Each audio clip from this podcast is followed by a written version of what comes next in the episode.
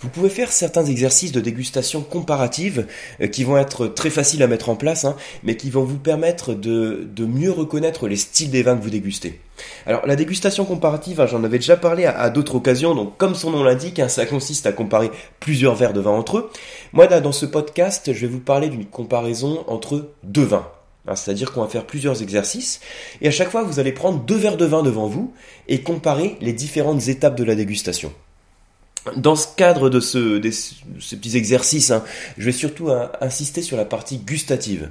Hein, je rappelle, pour la dégustation du vin, vous avez toujours ces trois étapes qui sont visuelles, olfactif, gustatif. Donc on observe le vin, on voit ce qu'on peut constater en termes de couleur, en termes de brillance, en termes de larmes. On va ensuite sentir le vin et on parlera des arômes. Et ensuite, on va mettre le vin en bouche et on va retrouver la structure, les saveurs, les arômes en bouche, la longueur en bouche. C'est en, deux secondes et demie hein, les, les, grandes étapes de la dégustation. Donc, moi, dans ce podcast, j'insiste plus particulièrement sur la phase gustative. Et vous allez voir que sur cet aspect, on va pouvoir se centrer, un zoomer sur un des éléments du vin et mieux apprendre à le reconnaître. Voilà. Alors, ce que je vous propose, c'est de voir quatre exercices, puisqu'on va voir en fait quatre axes de dégustation. La première chose dont je vais vous parler, ça va être la notion de tanin. C'est-à-dire que je vais vous, proposer un exercice très très facile à mettre en place pour que vous puissiez bien comprendre et bien reconnaître la notion de tanin dans les vins. Je vous parlerai d'un exercice aussi autour de l'acidité, un autre exercice autour de l'onctuosité. Donc ça, ça fait trois exercices. Et le quatrième, ce sera un exercice autour de l'âge du vin, c'est-à-dire de voir euh, mieux comprendre l'effet du temps, hein, l'effet du vieillissement sur les vins que vous avez dans votre cave. Alors pourquoi j'ai choisi de vous présenter ces trois axes tanin, acidité, onctuosité? Alors si vous suivez le, vin pas à pas, hein, si vous suivez le blog ou si vous, êtes un petit peu amateur de vin, ça doit vous dire quelque chose. Hein. Les trois axes tanin, acidité, onctuosité, ce sont les trois axes qui font la structure d'un vin rouge. Hein, à chaque fois que vous avez un vin rouge en bouche, vous ressentez des sensations. Et ces sensations sont construites par trois axes principaux. Donc la notion de tanin, la notion d'acidité et la notion d'onctuosité. Donc je vais les redétailler un petit peu plus hein, dans, quelques instants. Alors pour mieux suivre aussi le podcast, euh, je vous propose de télécharger, hein, j'ai mis sur le blog juste sous le, euh, podcast un fichier euh, dans lequel je reprends le plan en fait du fichier audio, hein, comme voilà c'est assez lourd donc ça vous permettra en tout cas de mieux suivre. Et dans le fichier PDF, je vous mets également des formats de fiches de dégustation comparative qui vont vous permettre d'appliquer exactement ce dont je vous parle. Alors, on est parti. Donc, première chose, on va parler d'un exercice pour apprendre euh, à distinguer, à reconnaître la notion de tanin dans les vins. Le principe, ça va être pour vous de prendre deux verres de vin, deux verres de dégustation, et de mettre dans chacun des verres un vin différent. je vais vous parler des types de vins, et ensuite de déguster en même temps les deux vins, hein, de comparer le visuel, de comparer les arômes, de comparer la bouche, pour mieux comprendre la notion de tanin. Je rappelle en euh, quelques secondes, enfin je rappelle, c'est peut-être une notion que vous connaissez déjà, hein, j'en parle très souvent, euh, puis en dégustation c'est une notion incontournable de toute façon. Euh, la notion de tanin, qu'est-ce que c'est que les tanins? Donc une, définition très rapide et très pratique. Le tanin, c'est une substance végétale qui est contenu donc dans le raisin, dans les parties euh, ligneuses du raisin. Quand je parle de parties ligneuses, je fais référence à la rafle, hein, donc les, tiges si vous voulez, à la peau, au pépin. Là, on parle du raisin parce qu'on parle du vin, mais si vous prenez d'autres fruits, hein, donc la pomme, si vous prenez du thé, etc., à chaque fois vous avez des tanins qui sont construits dans ces, différents végétaux et que vous pouvez extraire et ressentir en dégustation. Dans le cas du vin, donc, les tanins sont, contenus dans la peau et les pépins et les parties ligneuses. C'est pour ça aussi que les tanins, vous les retrouvez exclusivement dans le vin rouge dans vos dégustations, puisque pour faire le vin rouge, à la différence du vin blanc, on met les peaux du raisin rouge en contact avec le jus, et cette macération entre les peaux et le jus permet d'extraire des pigments colorants, et donc de faire du vin rouge, mais également d'extraire des tanins. Donc, je pense que c'est un rappel, mais en tout cas, si c'est pas un rappel, je vous ai présenté en quelques secondes ce qu'il faut absolument avoir en tête pour euh, comprendre ce dont je vais vous parler. Les tanins, c'est ce qui fait que quand vous avez un vin rouge en bouche, ça vous assèche la bouche. Les tanins, cette substance végétale, elle a la propriété de réagir avec les protéines de votre salive, et donc d'assécher la bouche, de créer un aspect rugueux, astringent, tannique, on dit, hein, au vin que vous avez en bouche. Vous avez la langue qui accroche au palais. Dans l'exercice de dégustation que je vous propose, ce que vous allez faire, vous allez prendre un verre de vin dans lequel vous allez euh, ouvrir, donc vous allez ouvrir une bouteille hein, euh, d'un médoc. Alors qu'est-ce que c'est que le médoc? C'est le nom d'une appellation que vous avez dans le Bordelais sur la rive gauche et qui est dominé par un cépage qui est le Cabernet Sauvignon. Alors, je vous parle de Médoc pour vous donner une appellation. Je pourrais aussi vous dire hein, Pauillac, Saint-Estèphe, Saint-Julien, etc. Là, je vous donne une appellation générique hein, qui est dominée par le Cabernet Sauvignon et qui va donner des vins structurés tanniques. Le Cabernet Sauvignon, c'est un raisin, c'est un cépage qui a une peau épaisse et donc a la propriété d'apporter beaucoup de tanin. Et l'autre verre de vin, hein, vous avez l'autre verre de vin devant vous, vous allez le remplir avec un pinot noir de Bourgogne. Vous pouvez prendre un Bourgogne générique, hein, en appellation Bourgogne donc, et on va comparer tour à tour ces deux vins. C'est un exercice hyper pédagogique hyper pédagogique. Alors j'allais dire aussi euh, hyper basique, hein. c'est hyper basique parce que ce sont des vins très différents en style. Mais n'empêche que quand on veut mettre en avant un aspect particulier de la dégustation, hein, j'insiste, hein, c'est normal de commencer par des vins qui sont très très différents en style. C'est comme ça que ça va vous euh, sauter aux yeux, sauter à la bouche plutôt la différence. Donc, j'ai mon verre de Cabernet Sauvignon. En tout cas, c'est euh, le Médoc est dominé par le Cabernet Sauvignon. C'est un vin d'assemblage, donc il y a plusieurs cépages, mais vous avez principalement le Cabernet Sauvignon. Et dans l'autre verre, j'ai mon Pinot Noir. Vous allez euh, comparer ces deux vins. Alors, je vous ai dit que les exercices allaient porter principalement sur la bouche du vin. Ceci dit, hein, comme vous avez les deux verres de vin devant vous, je vais vous parler des trois étapes de la dégustation très rapidement. Si, je compare en termes de visuel, je vais vous parler principalement euh, de l'intensité colorante des deux vins. Vous allez comparer ces deux vins rouges et vous allez constater que le pinot noir de Bourgogne a une robe qui est plus pâle. Euh, si vous avez du mal à vous en rendre compte, vous penchez les deux verres de vin devant vous, hein, presque jusqu'à renverser le verre de vin sur, euh, sur la nappe hein, ou sur la table, et euh, vous regardez la pointe du disque, c'est là qu'on va vraiment voir, on a une partie qui est beaucoup plus euh, aqueuse, hein, qui est moins concentrée, et donc on peut vraiment évaluer l'intensité colorante. Et vous allez vous rendre compte que sur le pinot noir, on a une robe qui est beaucoup plus pâle que sur le cabernet sauvignon. Donc je dirais, euh, pour généraliser, le Bourgogne est plus pâle que le Bordeaux, si on veut. Pourquoi donc C'est très logique, hein, là aussi je vous parlais des, de l'apport en tanin et en pigment, colorant de chacun des cépages.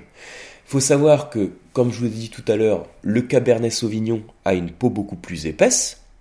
Donc qui dit peau épaisse dit j'apporte plus de pigments colorants, et donc je vais avoir une robe plus soutenue, alors que le Pinot Noir a une peau beaucoup plus fine et a donc moins de potentiel en pigments colorants. Dans la macération, le Pinot Noir va apporter beaucoup moins de couleurs. Bon, logique. Hein. Voilà, donc ça c'est le premier petit point au niveau du nez. Donc, euh, alors l'idée là c'est de comparer des vins jeunes, hein, des millésimes qui ont 2-3 euh, ans, hein, des choses pas trop évoluées. Comme ça on va rester sur des arômes de vins jeunes, des arômes apportés par le cépage. Donc globalement, le nez on pourrait en parler très longtemps, mais là comme je vous dis, hein, on va surtout insister sur la bouche. Donc le nez, je vous dis, sur le Cabernet Sauvignon, vous allez avoir des arômes de fruits noirs très mûrs, le cassis, euh, la mûre sauvage, quelques arômes épicés, peut-être de réglisse, quelques notes boisées. Hein, Sylvain a fait un élevage en fût de chêne. Alors que sur le pinot noir, vous allez avoir un nez un petit peu plus euh, délicat. On dit que, alors s'il est euh, très marqué par le cépage, vous savez qu'on dit parfois que le pinot noir pinote. Qu'est-ce que ça veut dire? Un vin qui pinote Ça veut dire qu'il a des arômes qui sont très typiques du pinot noir. Ça va des arômes de fruits rouges, de cerises, quelques notes poivrées. Ce dont je vais insister dans cet exercice de dégustation, c'est la partie gustative.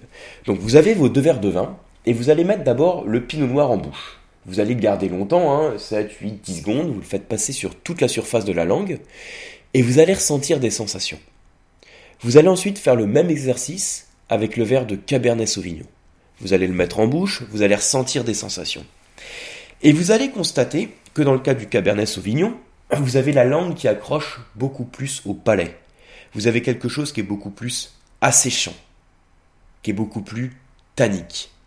Donc, euh, comme je vous l'ai déjà dit tout à l'heure, hein, donc là ça rejoint tout ce qu'on dit depuis le début, c'est-à-dire que le Cabernet Sauvignon a un plus grand potentiel en tanins.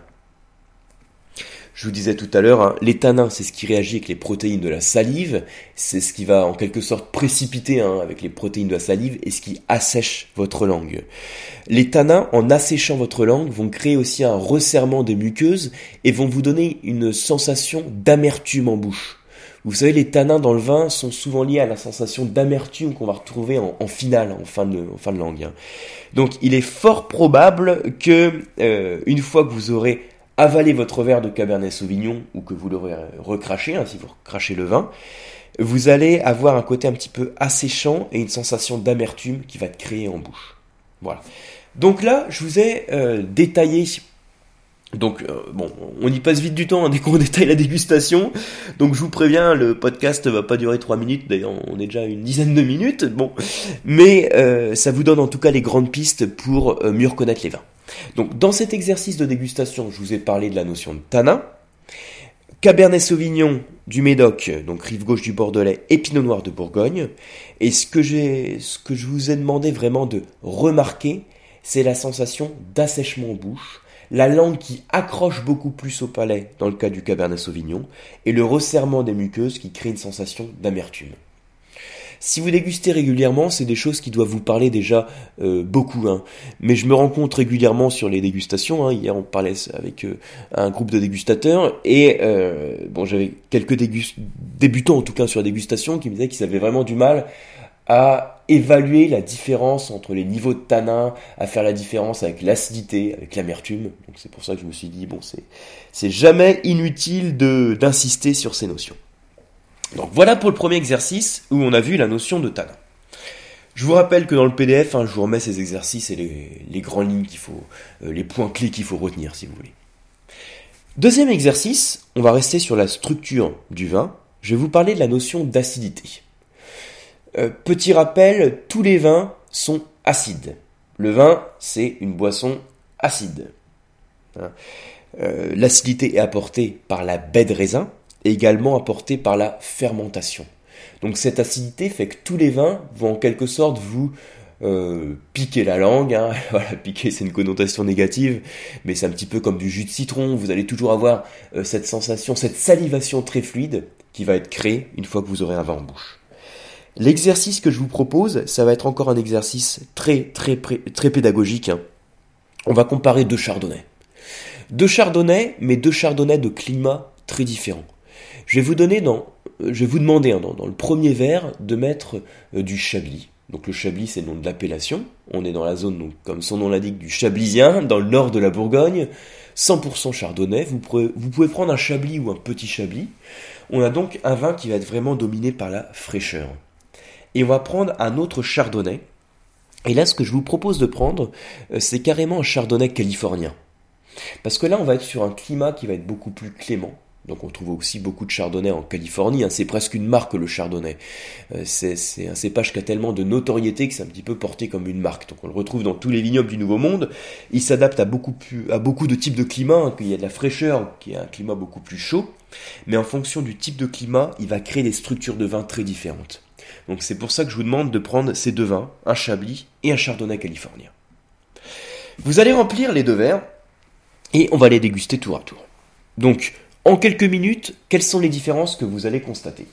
Au niveau de l'œil, vous allez comparer les deux verres et vous allez constater que le Chablis a une robe plus pâle que le Chardonnay californien. Pourquoi? Alors, je considère que euh, vous avez pris euh, deux vins de millésime très proches, hein, on reste sur des vins dans leur jeunesse, euh, on a des vins qui sont secs hein, dans les deux cas. On parle de Chablis et de Chardonnay californien, donc c'est pas des vins sucrés, ce sont des vins qui sont secs. Et pourtant, vous constatez que le Chardonnay californien est un petit peu plus soutenu, euh, un peu plus foncé que le Chardonnay de Chablis. Donc, à quoi est due cette différence? Alors, cette différence, elle est due au fait que le chardonnay californien a plus de maturité et a plus d'ensoleillement sur la baie, et donc, on a un raisin qui va apporter un petit peu plus de potentiel euh, en couleur, si vous voulez, qui va donner une robe un peu, plus soutenue. Vous savez que dans les vins blancs, quand vous avez des robes qui sont plus soutenues, ça peut être lié à plusieurs euh, critères. Il y a un des critères, c'est la sucrosité, donc le niveau de sucre. Hein. Les vins moelleux, liquoreux sont plus foncés, plus dorés, plus orangés qu'un vin sec. Donc là, dans notre exercice, comme on compare deux vins secs, ça rentre pas en compte. Et un autre critère, c'est la maturité du raisin. Hein. Donc là, on parle d'un chardonnay californien qui a plus de maturité. petite parenthèse hein, aussi pour être précis, la couleur du vin blanc, en plus des deux critères dont je vous ai parlé, donc à la sucrosité, la maturité du raisin, vous avez également l'âge du vin qui va jouer sur la couleur du vin blanc. Un vin blanc plus vieux va avoir une robe en général plus soutenue, un petit peu plus dorée qu'un vin blanc jeune. Voilà. Bon, j'en profite en même temps pour faire des, rappels sur les, différents aspects de la dégustation. Bien, vous avez comparé donc les deux verres de vin blanc en termes euh, de pardon. On va, parler, on va passer à l'analyse olfactive. Vous sentez les deux verres de vin blanc tour à tour. Et vous allez constater, donc très rapidement, que le chablis a des arômes beaucoup plus frais, a des fruits qui sentent plus l'acidité, si vous voulez, euh, quelques notes minérales, des notes citronnées, hein, donc quelque chose beaucoup plus sur la fraîcheur, que le chardonnay californien, qui va avoir des arômes de fruits beaucoup plus mûrs, beaucoup plus de pêche. Si vous êtes sur les notes d'agrumes, les notes d'agrumes vont être beaucoup plus confites. Donc rien qu'au nez, vous allez avoir la sensation que le chablis est plus acide que le chardonnay californien qui va avoir un nez beaucoup plus mûr. Ce qui nous intéresse, comme on parle d'exercices de dégustation qui sont principalement sur la face de la bouche, ça va être ce que vous allez constater quand vous mettez ces vins en bouche. Vous commencez par le chablis, vous le gardez en bouche, vous le faites passer sur toute la surface de la langue, vous ressentez des sensations, et vous faites le même exercice sur le chardonnay californien. Qu'est-ce que vous constatez? Vous constatez que le chablis vous pique beaucoup plus la langue, alors que le chardonnay californien vous enveloppe la bouche et est beaucoup plus gras. Alors attention, hein, quand je dis pique, hein, là aussi j'insiste, hein, c'est une image, quand je dis ça pique la langue, ça a toujours cette connotation négative, c'est l'acidité euh, qui vous crée une salivation fluide. Et c'est ça la grosse grosse différence que vous allez avoir. Vous allez avoir la sensation que le chablis vous rafraîchit la bouche, comme du jus de citron, vous allez avoir une salivation qui est très fluide, alors que le chardonnay californien, ça va être un petit peu comme du beurre, il va vous envelopper la bouche et ça va être beaucoup plus gras. Là, ce que l'on compare, c'est la notion d'acidité. Mais à partir du moment où on parle d'acidité, on parle également de la notion qui est opposée à l'acidité, c'est-à-dire à la notion de gras et d'onctuosité. Hein. C'est pour ça que je vous dis, le, le chablis est beaucoup plus acide, le chardonnay californien va avoir moins d'acidité, mais ça veut dire que vous allez ressentir plus de gras et plus d'onctuosité. Donc voilà pour cet exercice dans lequel je vous parle de la notion d'acidité. Le troisième exercice, ça va tourner autour de la notion d'onctuosité, mais là encore, hein, je vous rappelle que euh, dans l'exercice précédent, hein, cet exercice où on vient de parler des vins blancs, en parlant de la notion d'acidité, on parle également de la notion d'onctuosité. Parce que dans le vin, tout est question d'équilibre. Et si vous ressentez moins d'acidité dans un vin, vous allez automatiquement ressentir plus de gras. Voilà. Donc j'espère que vous suivez bien, hein, que, vous prenez votre temps et que vous êtes bien tranquille pour écouter le podcast. N'hésitez pas à le réécouter, à regarder le PDF hein, pour bien, bien assimiler tout ça. Mais je vous dis, hein, dans tout ce dont je vous parle, au lieu de vous parler vraiment que de la bouche, j'en profite pour vous donner plein de petits rappels sur la dégustation. Euh, c'est, euh, il y a plein de petites choses euh, basiques et qu'il faut vraiment avoir en tête. Donc, troisième exercice, c'est l'exercice qui porte sur l'onctuosité. L'onctuosité, qu'est-ce que c'est? Alors, pour faire simple, je dirais, c'est l'opposé de l'acidité. Alors, par quoi est apportée l'onctuosité dans le vin? L'onctuosité, vous savez, c'est ce qu'on qualifie aussi en termes de gras. Quand on dit qu'un vin est gras, visqueux, on fait également référence à l'onctuosité. L'onctuosité dans un vin, elle est apportée par l'alcool, elle est apportée également par le sucre, et elle est apportée aussi par un composé qu'on appelle le glycérol, qui résulte de la fermentation du sucre. Quand le sucre du raisin fermente, hein, dans la fermentation alcoolique, euh, il donne de l'alcool, également un produit secondaire qui est le glycérol, et qui donne une sensation de grain en bouche. Voilà. Alors, l'onctuosité, c'est tout ça dans le vin. C'est l'alcool euh, qui vous chauffe la bouche, c'est le gras du glycérol qui vous crée une sensation euh, de viscosité en bouche. On va prendre deux verres de vin. Donc là encore, vous avez vos, euh, vos deux verres de vin devant vous. Et vous allez verser dans le premier verre un vin qui est dominé par le cépage Merlot. Donc on peut aller hein, dans le Bordelais sur la rive droite. Tout à l'heure, on était sur la rive gauche sur le premier exercice. Là, on va sur la rive droite, dans le Libournais, euh, sur un Saint-Émilion, par exemple. Vous pouvez prendre une appellation satellite hein, de, Saint-Émilion. Qu'est-ce que c'est qu'une appellation satellite? C'est par exemple les euh, montagnes Saint-Émilion, Lussac Saint-Émilion, Puisguin Saint-Émilion, Saint-Georges Saint-Émilion. Ce sont donc, euh, on est dans la zone géographique du Libournais, mais on n'est pas à Saint-Émilion même. Ceci dit, on a des vins qui sont dominés par le cépage Merlot. Donc, vous prenez votre verre de Saint-Émilion Et dans l'autre verre, on va prendre un vin rouge qui est dominé par le cépage Grenache. Alors Grenache, ça vous dit sûrement quelque chose, hein, ce cépage, c'est un cépage typiquement méditerranéen euh, qu'on retrouve en Espagne sous le nom de Garnacha. Et ce grenache, on va prendre carrément un vin du Roussillon. Donc vous, pouvez prendre un Côte du Roussillon si vous voulez, ou un Collioure. Ah, le Collioure, c'est donc cette appellation euh, d'origine protégée, hein, cette AOP, euh, comme l'AOP Côte du Roussillon, qui est dominée par le grenache et qui vont donner des vins vraiment sur le gras. Quand vous comparez les deux verres de vin, vous allez voir qu'en termes gustatifs, vous allez avoir une différence. Le grenache va avoir, donc sur votre côte du Roussillon ou votre collioure, va avoir un côté beaucoup plus brûlant en bouche. C'est-à-dire qu'une fois que vous aurez avalé ou recraché le vin, en finale, ce qui va vous rester, c'est un côté très chaud. Alors que quand vous allez prendre le merlot, le merlot, vous allez avoir beaucoup de rondeur. Alors j'ai pris, euh, j'ai pas pris les vins au hasard. Hein. j'ai pris des vins qui sont euh, qui sont un petit peu comparables en, termes de, de rondeur, dans le sens où le merlot, c'est un cépage qui apporte aussi du gras et de la rondeur au vin. Vous savez, dans l'assemblage du bordelais, euh, c'est lui qui va équilibrer le cabernet sauvignon en, en atteignant ce côté très tannique euh, l'amertume qu'apportait par le Cabernet Sauvignon, le Merlot va lui apporter une structure beaucoup plus fine en lui apportant de la rondeur, en, assouplissant, si vous voulez, les tanins qui sont apportés par le Cabernet Sauvignon. Donc, quand je compare mes deux vins, mon Saint-Émilion et mon Côte du Roussillon, vous allez constater que sur votre Saint-Émilion, en tout cas sur le vin dominé par le Merlot, vous allez certes avoir de la rondeur, mais on va avoir un côté qui va être beaucoup moins brûlant est beaucoup moins dominé par l'alcool que ce qu'on peut avoir sur le grenache du Roussillon. Ça, c'est hyper important de s'en rendre compte parce que c'est des sensations finalement qui peuvent être assez proches. Parce que dans les deux cas, vous allez avoir euh, une acidité qui va être modérée, hein, c'est pas ce qui va ressortir de la dégustation, l'acidité, mais vous allez trouver que le merlot a peut-être beaucoup plus de fraîcheur et que la rondeur du, du merlot est moins brûlante que celle qui est apportée par le grenache.